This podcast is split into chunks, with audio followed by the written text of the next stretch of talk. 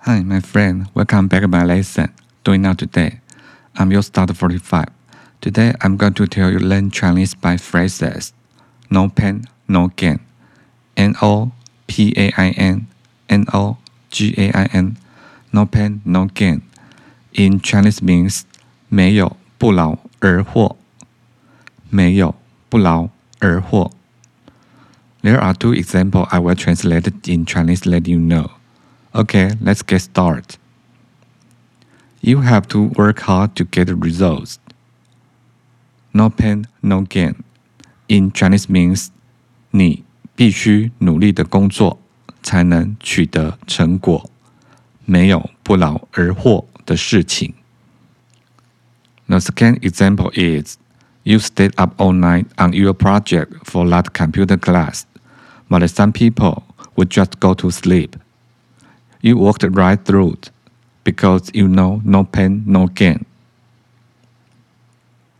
In Chinese means 你整晚都在为那电脑课上面的专案熬夜，但有些人会去睡觉。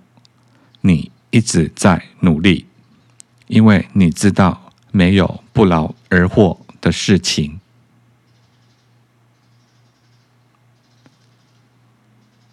Okay, let me repeat again.